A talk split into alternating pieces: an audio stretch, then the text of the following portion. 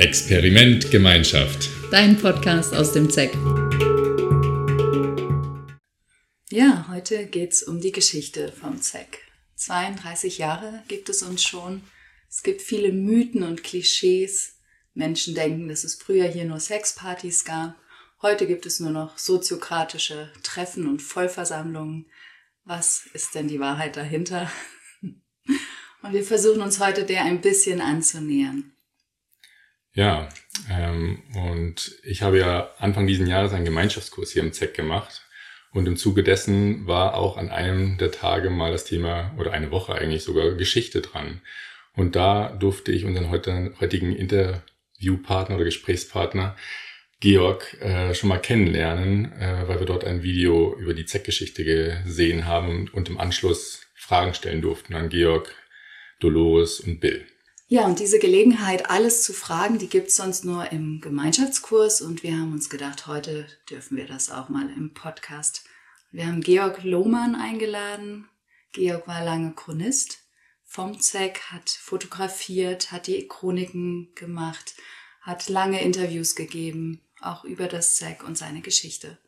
Und wir dürfen heute mal fragen. Und dazu würde ich sagen, geben wir einfach mal direkt das Wort an Georg. Hallo Georg, schön, dass du da bist. Hallo Philipp, hallo Alicia. Du bist ja von Anfang an im Projekt. Ja. Du kennst sogar Vorläuferprojekte. Ja. Bist wirklich von Gründung des SEC an dabei.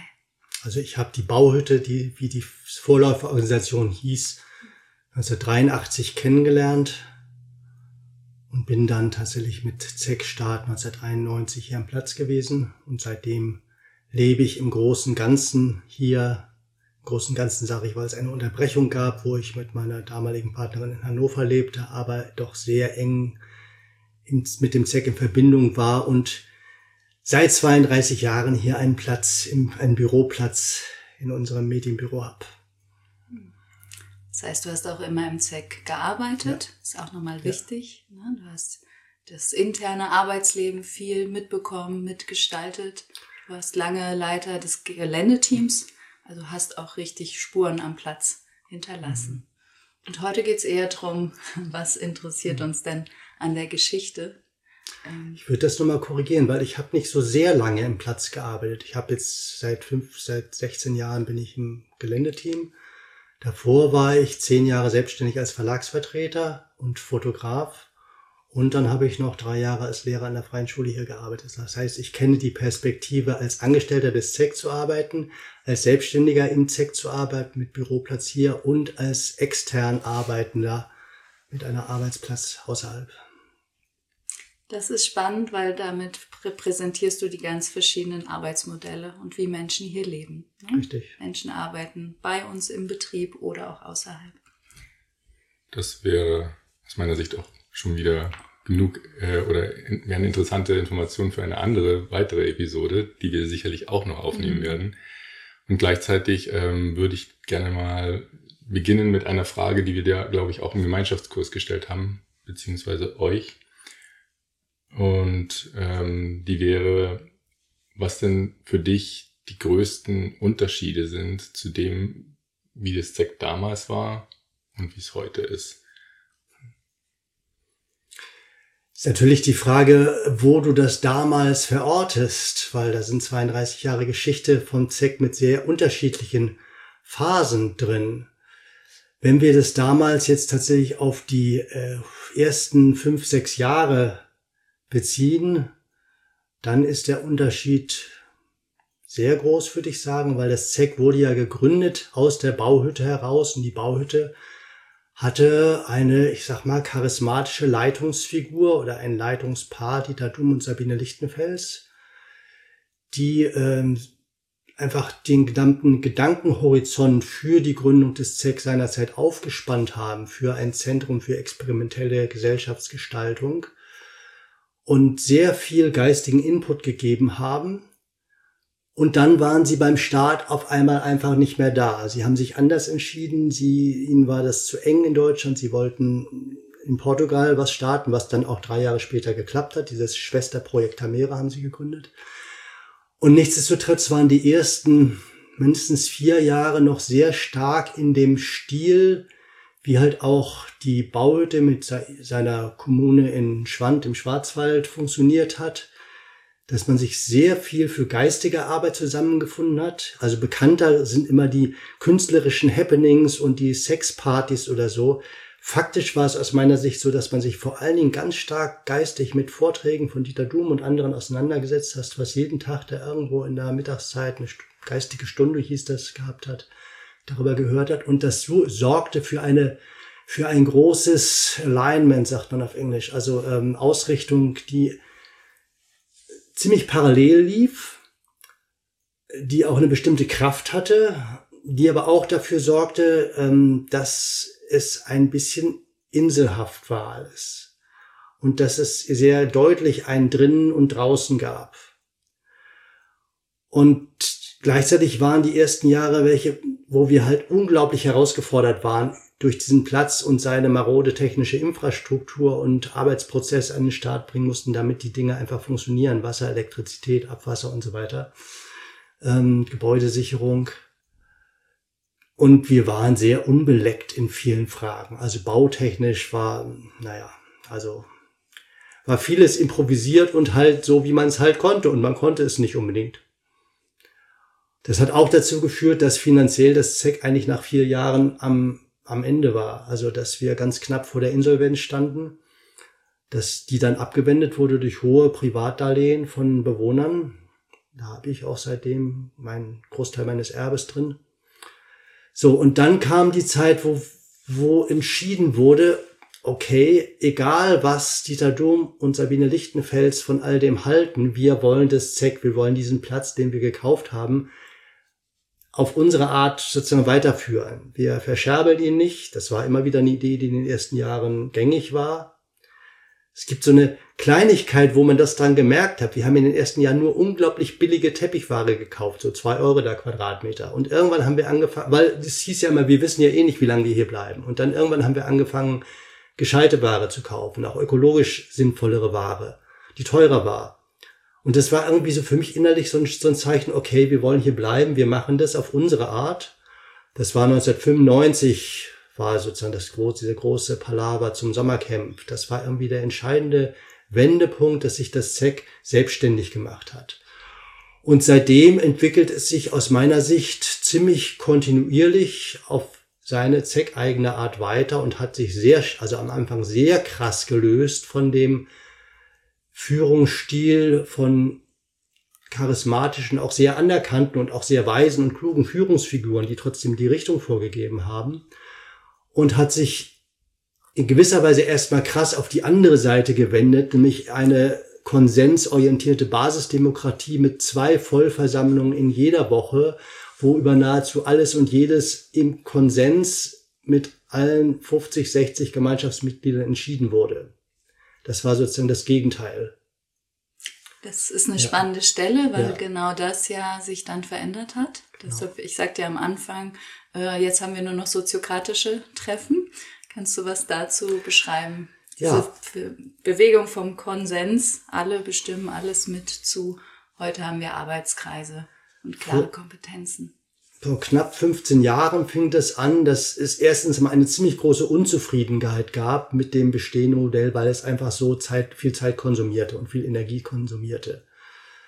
Und dann hat der François damals ein Modell Holocracy eingebracht, das dann später sich leicht verändert hat in die Soziokratie, die wir seitdem verfolgen. Das ist eigentlich ein System in Holland ersonnen, was dazu diente, hierarchische Betriebe, die Hierarchien etwas flacher zu machen. Und wir haben es in gewisser Weise für das Gegenteil genutzt, nämlich Entscheidungsprozesse zu beschleunigen, indem wir uns trauen, Hierarchien aufzustellen, wie wir in der Kreisorganisation eben es Kreisleitung gibt und Delegierte und die treffen sich im Managementkreis.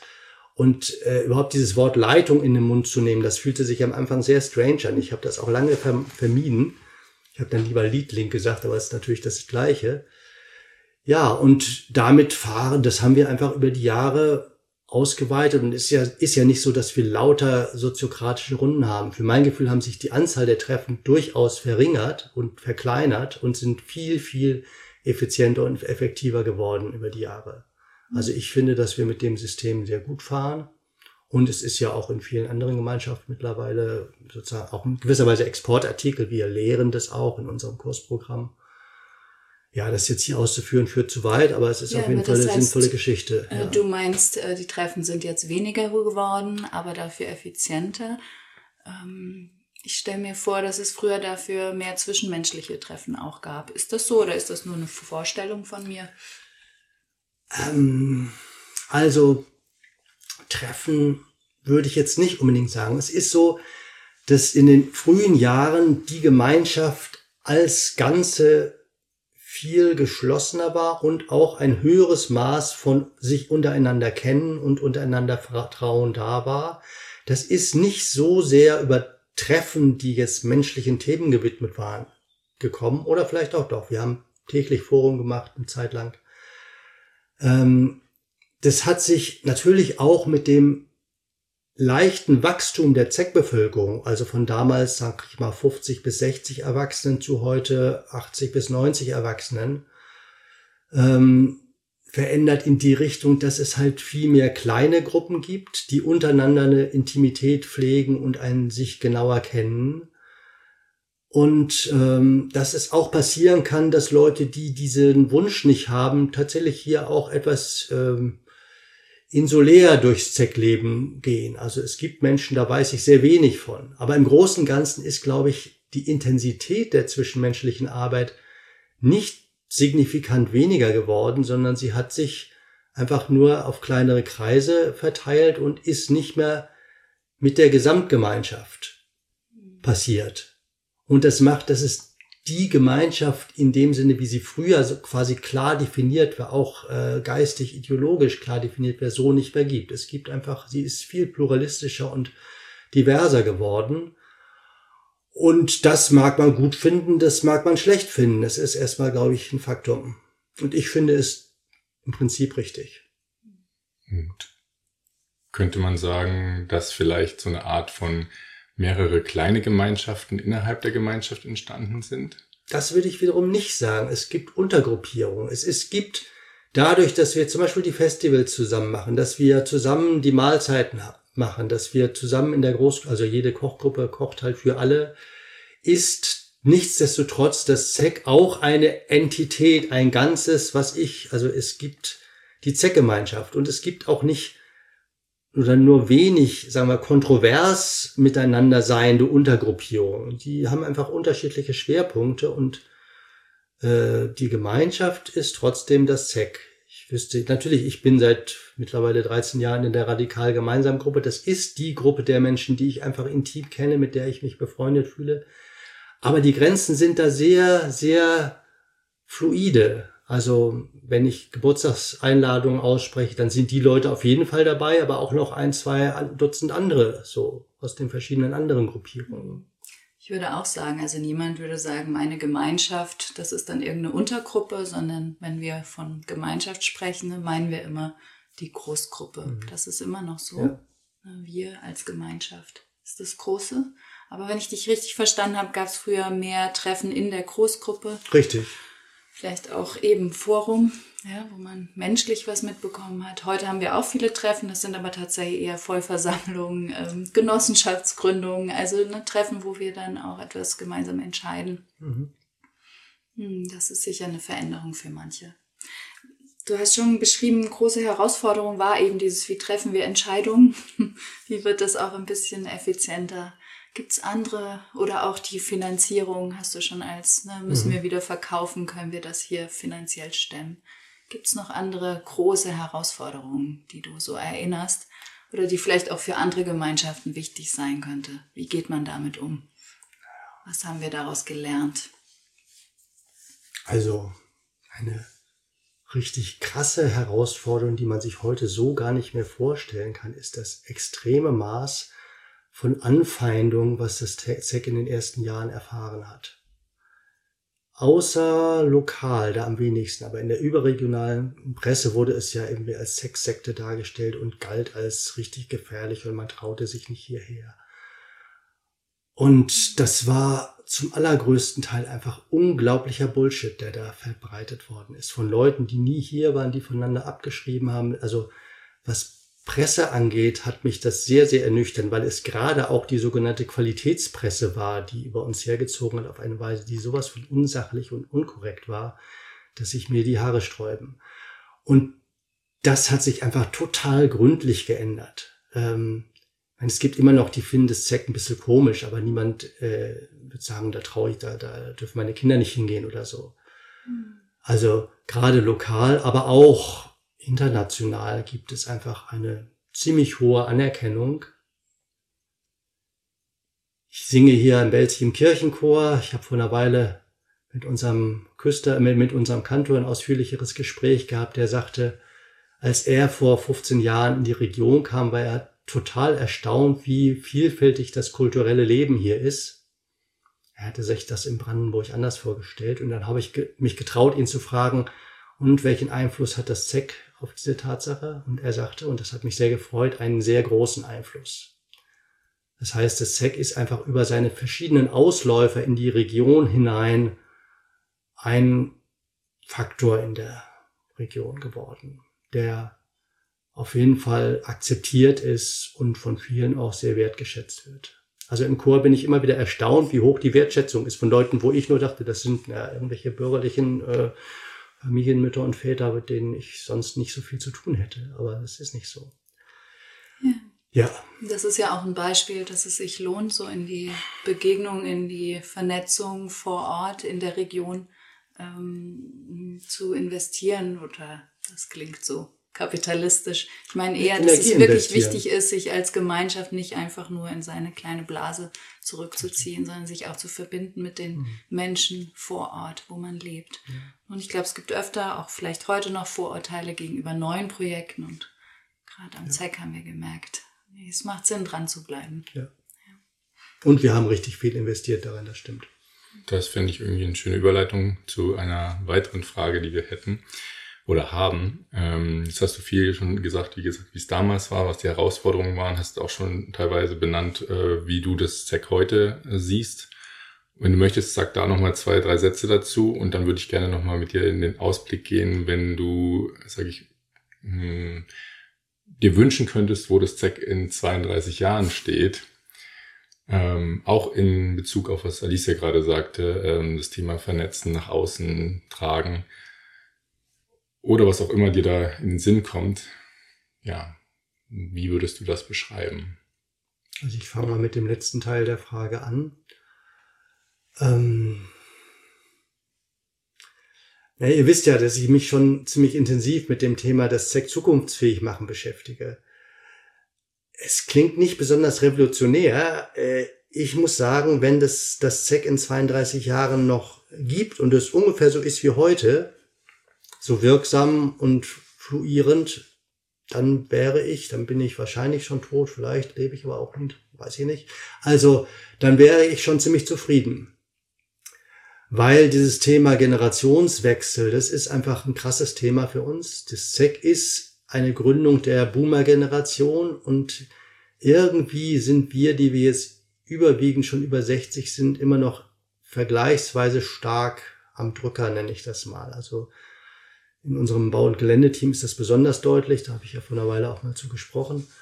Ähm, und dieser Prozess, da, da legen wir jetzt die Weichen dafür. Ob es einfach eine lebendige, die Umgebung und auch die Welt inspirierende Gemeinschaft ist, die die verschiedenen Themen zusammenbringt und experimentiert, experimentell weiter erprobt. Ökologie, Spiritualität, Kunst, Gemeinschaft, Liebe, Sexualität, Beziehungen, Familie, alle diese Themen ineinander verwebt. Das behaupte ich, tun wir. Damit haben wir auch Wirkung und Einfluss. Natürlich nicht auf alle, immer noch eine kleine Gruppe, aber immerhin. Also 5000 Gäste jedes Jahr, 20.000 Übernachtungen. Also wir haben mit unserem Bildungsbetrieb Wirkung. Und das ist für mich nicht sichergestellt zurzeit. Und vorgestern der Schritt der Genossenschaftsgründung ist für mich tatsächlich ein ganz wesentlicher Baustein, dass wir das ZEC weiterentwickeln können, dass wir hier nicht dann irgendwann in verrotteten Gebäuden sitzen und irgendwann heißt es, sie Ratten verlassen das sinkende Schiffs oder so, sondern dass sich das einfach flu fluieren, wie heißt das Wort? Ähm, Das also, blüht. Was? Floriert. Blühend, genau, florierende, genau, das ist richtig. Weiterentwickelt. Ja. Und der Spirit der Gründergeneration trotzdem erhalten bleibt, dass es wichtig ist, Innenwelt und Außenwelt zusammenzudenken, dass die ökologische Krise und die Innenweltkrise des, der Menschheit, des Menschen zusammengehören auf eine bestimmte Weise. Das war ja für mich der revolutionäre und immer noch gültige Gedanke von Dieter Doom, dass man das beides nicht voneinander trennen kann, dass unsere, unser ökologisches Desaster damit zusammenhängt, dass wir innerlich total entfremdet sind von den natürlichen Lebensprozessen.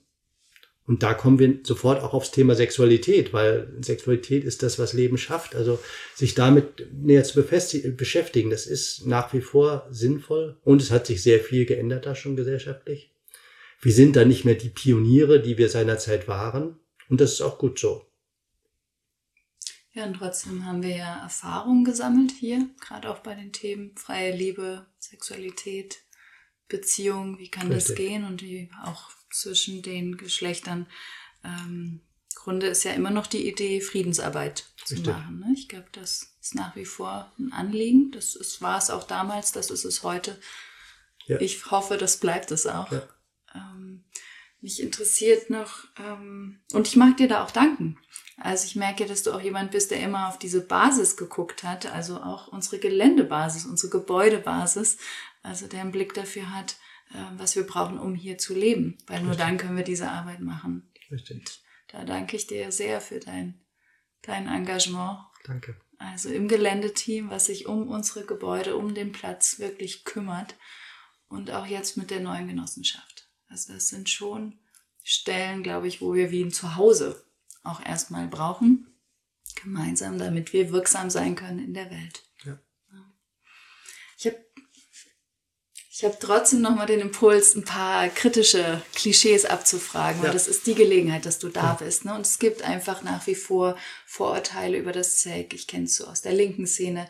Es gibt einfach die Vorstellung, dass zum Beispiel früher Frauen auch irgendwie ausgebeutet oder nicht gut behandelt wurden. Ich weiß nicht, kannst du dazu was sagen? Einfach ähm. so ein bisschen diese heißen Eisen jetzt mal dran trauen. Ist da was ja. dran? Ist es auch, wie du sagst, bei der Sektenkampagne, ist das auch Bullshit, was erzählt wird? Kannst du da was finden dran? Also der nachdrücklichste Eindruck, als ich das Projekt kennenlernte, war tatsächlich erstmal das krasse Gegenteil. Hm. Und trotzdem ist da was dran. Ich kann das, also das ist ein sehr, sehr komplexes Thema. Ich habe kennengelernt ein Projekt, wo abgesehen vom Dieter Doom fast nur Frauen das Sagen hatten. Ich habe irgendwann mal in den späten 90ern eine Auflistung gemacht von Verantwortungspositionen, die waren von 70 bis 80 Prozent von, mit, mit Frauennamen. Auch in meiner Chronik ist das ja immer nachzulesen, also da wer welche Verantwortung in, in dem Projekt hat. Und ich habe Frauen kennengelernt. Ich bin selbst sehr feministisch sozialisiert worden. Also und äh, weiß wir fünf Euro in die Shovi oder Mark in die Shovi-Kasse, das war so in meiner Jugendzeit oder jungen Erwachsenenzeiten ging der Spruch.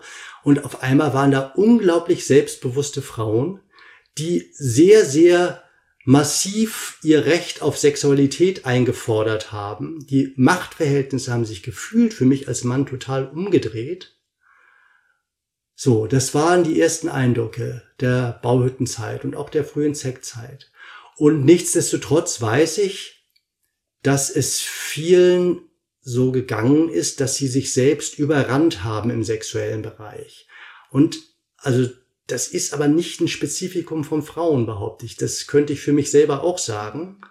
Also man ist, man hat Sexualität sehr viel und sehr auf eine bestimmte Weise auch leichtfertig gelebt. Man hat sehr den Fokus gesetzt oder das wilde sexuelle Begehren jenseits von Familie und Partnerschaft. Das hatte einfach einen großen Stellenwert aus dem Gefühl heraus, das ist in unserer Generation, in unserem Aufwachsen noch so unterbelichtet gewesen. Da ist in meiner eigenen Biografie ganz krass auch, also wie ich mich nicht getraut habe, irgendwo sowas anzusprechen. Das war so ein bisschen ein, jetzt gehen wir mal voll auf die andere Seite, wo viele Leute entschieden zu kurz gehen, da gehen eben andere ein bisschen zu weit, sagt der Wolf Biermann irgendwo. Das hat mich beeindruckt, dieser Satz. Und ähm, dass das jetzt aus der feministischen Ecke so, so krass angegriffen worden ist, das hat viel damit zu tun, dass eben das Bild des Mannes als Täter so festgefügt war und die, das Projekt, das passte da einfach nicht rein. Da waren vor allen Dingen Frauen, die sagten, ich habe Lust auf Sex und ich habe ein Recht auf Sex und ich will auch gerne richtig genitalen Sex und so. Was passiert ist, dass wir, glaube ich, Sexualität viel zu wenig tief gesehen haben. Dass das Ganze, dass viele feine Elemente einfach unterbelichtet waren. Dass ähm, also auch tatsächlich im sozusagen im sexuellen Verzug, was wie wir haben dann später Diana Richardson, Diana Richardson und diese ganze Slow Sex Bewegung kennengelernt. Das hat, das war schon ein richtiger, richtiger Schiff, dass man viel genauer guckt, was ist denn das sexuelle Leben, Erleben, mehr im Detail. Und da würde ich schon sagen, ging heute, ging es eher auf Kosten der Frau. Aber es gibt sehr wenige, die sich beklagen ähm, darüber, dass sie, also es gibt welche, die sich beklagen, dass sie über ihre Grenzen hinübergegangen sind. Ich meine, es war trotzdem alles freiwillig, das ist schon völlig klar.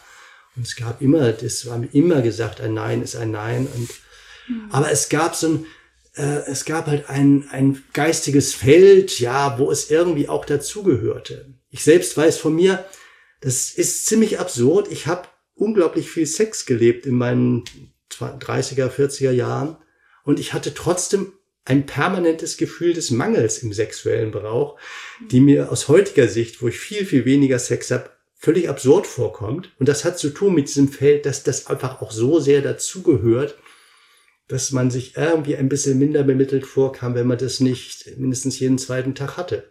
Hm, ja. So. Ja, da also insofern du was an, da, da kommt auch ein bisschen der Leistungs- oder der Gruppendruck ja, rein. Genau, das, das gab es auf jeden Fall. Das ist auch eine wichtige Stelle. Das gab es auf jeden Fall. Ja. Und trotzdem die Vorwürfe aus der feministischen Ecke, die fand ich, äh, es ist nicht, dass es sozusagen nichts zu korrigieren gewesen wäre. Und wir haben da ja auch viel korrigiert. Aber so wie sie damals vorgebracht worden sind, sind sie im Großen und Ganzen nach wie vor für mich ziemlich absurd. Also das, was uns vorgeworfen wurde, haben wir uns nicht vorzuwerfen. Das hast du hier nicht erlebt. Das habe ich zumindest nicht, ja. das habe ich nicht erlebt und bin natürlich auch mit vielen im Gespräch und hm. es ist schon der Gruppendruck, das Orientieren an Dieter Dums Führungsrolle, das war auch ein Teil, das jetzt betrifft gar nicht das Sexuelle, sondern wo Leute gesagt haben, da habe ich mich auf was eingelassen, wo ich jetzt bei ruhigerer Betrachtung nicht gemacht hätte. Also insofern waren die Sektenvorwürfe auch nicht ganz von der Hand zu weisen. Es war schon sehr ein geistig closed shop irgendwie. Und man kam da nicht so leicht rein. Und wir haben auch auf eine bestimmte Weise ziemlich arrogant immer wieder geguckt auf die da draußen sozusagen. Es gab mhm. viel mehr diesen, diesen Begriff von draußen und drinnen. Und es gab diese, das die andere Seite, diese einfach völlig krasse Begeisterung. Dieses, das Leben ist äh, auf den Kopf gestellt. So ging es mir. Also äh, der Einzug, es war ein neues Leben von Grund auf, es war grunderneuert und man kam zurück mit einer meinem euphorischen Sendungsbewusstsein auch, wo, was den Leuten natürlich irgendwie erstmal gesagt hat, da, da tickt jemand nicht mehr sauber. Aber es war echt. Hm.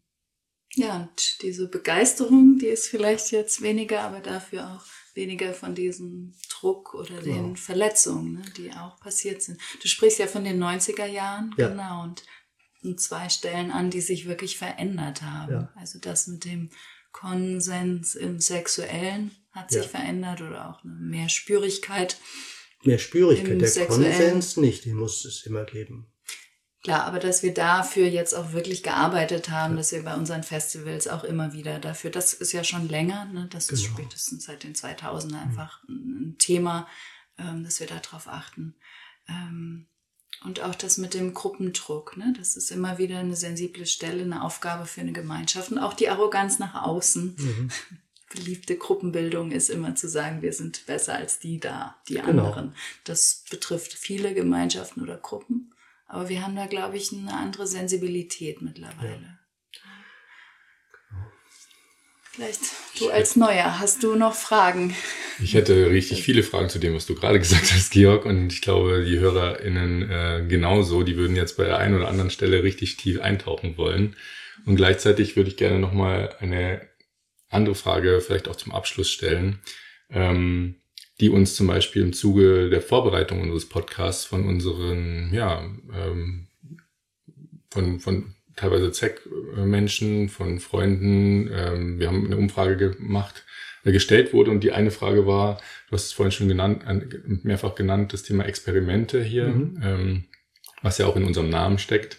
Und die Frage war so, was hat sich, also beziehungsweise in welcher Form hat sich der Mut zu experimentieren ähm, in der gesamten Zeit verändert? Hast du das Gefühl, da gab es eine Veränderung und wenn ja, in welche Richtung? Hm.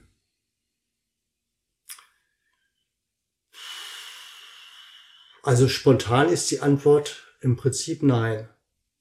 Also schwer zu sagen.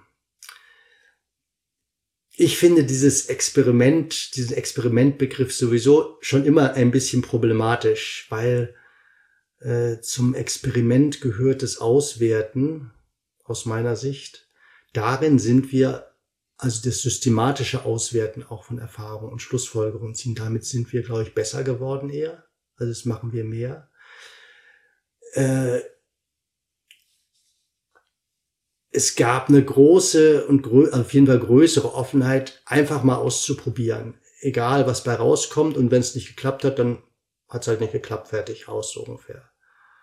Ähm und heute ist man da genauer und systematischer und sicherlich auch nicht mehr so bereit, und das ist aber auch eine Altersfrage, äh, seine Gewohnheiten auf den Kopf zu stellen, was ganz anderes zu machen. Das war ein ganz wesentlicher Topos der frühen Jahre, dass man aus den Gewohnheiten aussteigt, egal auf, auf welcher Ebene. Es gab diese Wüstencamps, wo man dann halt mit einer Scheibe Brot am Tag auskommen sollte und so. Bisschen übertrieben jetzt. Das waren alles wichtige Erfahrungen und ja, dass die Bereitschaft, sich da so voll einfach reinzugeben ins Unbekannte, die ist bei den Älteren, also bei meiner Generation, wahrscheinlich einfach gesunken. Wüsste ich jetzt keinen meiner Altersgenossen, die da das so noch wieder machen wollten, aber bin ich auch nicht sicher. Also, und wie es bei der Jüngeren ist, das weiß ich ehrlich gesagt gar nicht. Ich kriege immer wieder mit eine große Experimentierfreude und Ausprobierfreude nach wie vor. Ja, dann würdest du sagen, diese Experimentierfreude, die ist immer noch da? Also, weil du hast sagen. ja von dieser ja. Begeisterung in ja. den 90ern oder Gründungsjahren ähm. erzählt. Und ähm, ja, ist das für dich was Ähnliches? Ist es ganz anders? Gibt es eine andere Form von Experimentierfreude heute? Ja, sie ist, sie hat sich gewandelt und ich kann das aber jetzt gar nicht so, so genau äh, benennen. Sie hat sich sicher auch diversifiziert. In dem Sinne, wie sich alles hier diversifiziert hat, also die Gruppen, das ich am Anfang erwähnt hat.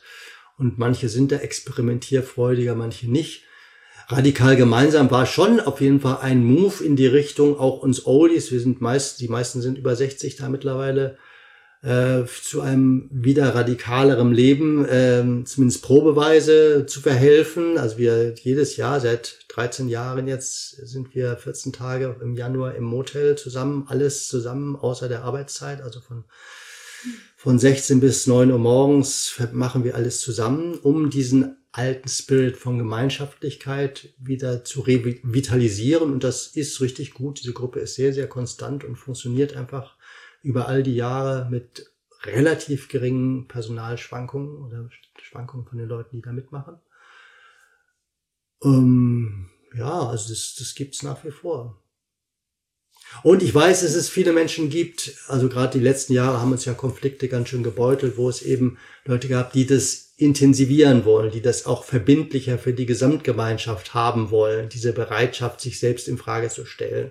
Und es gibt Leute, die da nicht mitgehen wollen, die sagen, nee, das muss ich mir nicht antun, so ungefähr. Und das hat äh, auch Konflikte generiert, weil das halt ähm, sozusagen der Anspruch war, dass das alle so machen sollen müssten. Mhm. Und der wurde zurückgewiesen. Und es gibt aber auch Menschen, und ich glaube zu Recht, die sagen, oh, das Künstlerische zum Beispiel ist immer mehr verschwunden. Das, ne? stimmt, das ja. fehlt mir. Ich hätte gern wieder mehr Kunst hier. Ich hätte gerne wieder mehr Theater. Das waren früher üblichere Ausdrucksformen. Da ist auch viel Experiment ja. gelaufen und vor allem auch viel gemeinsam gelaufen. Ja. Ne? Es gab eine Künstlergruppe. Jetzt heute ist eher so, wir haben einzelne Künstler, die so vor sich hin äh, erschaffen, schaffen, aber nicht jetzt ein Künstlerkollektiv zum Beispiel. Wir haben auch keine Theatergruppe mehr. Äh, ja, eine Performancegruppe. Eben, wir ja, haben die Performancegruppe sehr kontinuierlich und das gab es in den frühen Jahren in der Qualität auch mal eine kurze Zeit. Es gab die Unerlösten als Theatergruppe. Es war nie kontinuierlich. Was sehr nachgelassen hat, ist die bildende Kunst. Es war in den frühen Jahren, weil Dieter Dom halt unter anderem auch Kunsthistoriker ist und sehr gerne gemalt hat. Es war üblich, einfach jeder kann malen und jeder hat gemalt und man hat seine Skizzenblöcke vollgeschrieben. Das war nicht Pflicht, aber es war so, jeder hat das gemacht und dann hat sich rausgestellt, dass einige das eben dann auch wirklich weiterentwickeln wollen und professionalisieren. Viele von denen sind ausgezogen. Das stimmt. Diese Art von bildender Kunst ist nicht mehr so im Alltagsleben präsent, wie es früher war. Die anderen künstlerischen Sparten, die Musik zum Beispiel, ist nach wie vor präsent, finde ich. Unsere Festivals haben euch da klasse, also klasse Darbietungen. Und was das Theater angeht, also gibt's die Performance-Gruppe und das ist nicht wenig. Also ich würde das, was die anderen Kunstsparten angeht, gar nicht so sagen wollen, außer, ja. Wir gehen mal über zu persönlichen Fragen noch an dich, um dich einfach als Mensch und deinen Erfahrungsschatz noch ein bisschen kennenzulernen. Und das interessiert, glaube ich, auch unsere HörerInnen immer wieder. Was heißt denn das jetzt konkret in Gemeinschaft zu leben? Ja, dazu haben wir uns ein paar Fragen überlegt, ähm, die ja, unser Gedanke dazu ist, wir stellen dir die Frage und du sollst sie so kurz wie möglich idealerweise in einem Satz beantworten. Kurz und knackig und gleichzeitig wissen wir, dass das auch größere Fragen sind, aber das ist ja gerade der Charme dabei. Von dem her, ähm, fangen wir mal mit der ersten an. Was ist denn das Wichtigste, das du in Gemeinschaft gelernt hast? Hm. Also, meine Kurzantwort lautet, mich selbst genügend wichtig zu nehmen und mich selbst nicht so wichtig zu nehmen und darin eine möglichst sinnvolle Balance zu finden. Ja, danke. Ja. Dann würde ich abschließend noch eine schöne Frage stellen. Ähm, was hat dich denn am meisten zum Lachen gebracht in Gemeinschaft? Oh Gott. Es kann auch sein, was war am absurdesten. Ich, ich kann jetzt nur einfach sagen, was spontan aufpoppt. Das ist immer das Beste. Weiß ich nicht, ob es das Beste ist. Also vor einer Weile wurde ein Video in unser Netz gestellt von zwei Eichhörnchen, die miteinander vor dem Fenster äh, fangen spielen und das sah so witzig aus, wie das immer auf der einen und auf der anderen Seite vom Baumstamm auftauchte und äh, dass jemand das so live gefilmt hat und dann gleich ins Netz gestellt hat. Da musste ich auf jeden Fall sehr herzhaft lachen bei. Ah, dazu muss man wissen, das war jemand hier aus der Gemeinschaft. Der Gemeinschaft ne? Lennart hat das ja. wirklich, der hat sozusagen eine Kamera installiert. Wir haben sehr viele Eichhörnchen am Platz und er hat tatsächlich sich mal die Mühe gemacht, die zu filmen mit ja. einer versteckten Kamera. Das war sehr Und hat uns dann damit erheitert. Ja. Hm. Ja, schön, dass du daran erinnerst. Okay. Ja, sind manchmal die kleinen Dinge, die hängen bleiben oder die dann spontan aufpoppen. Hm. Ja, Georg, du gehst ja bald auf eine große Reise. Okay. Deshalb danke, dass du noch mit uns gesprochen hast heute, kurz vor Abfahrt. Du wirst ein Jahr jetzt auf wohlverdiente Auszeit gehen und bis nach Afrika reisen. Richtig. Genau, vielleicht noch kurz, was hat das mit deinem Gemeinschaftsleben zu tun? Oder ist es einfach jetzt mal nach so vielen Jahren die Auszeit von Gemeinschaft? Oder hast du auch da was nee, Gemeinschaftliches das, vor? Ja, ich werde sehr viele Gemeinschaften besuchen und in gemeinschaftlichen Arbeitszusammenhängen auch mitarbeiten in Westafrika über Workaway, tolle Organisation. Und letzte Woche hatte ich mein Abschiedsfest hier, das hat mich total berührt. Das kommt mir jetzt noch die Tränen, wenn ich dran denke, wo fast 60 Leute beisammen waren, um mich zu verabschieden. Und mir gute, gute Wünsche mit auf die Reise zu geben.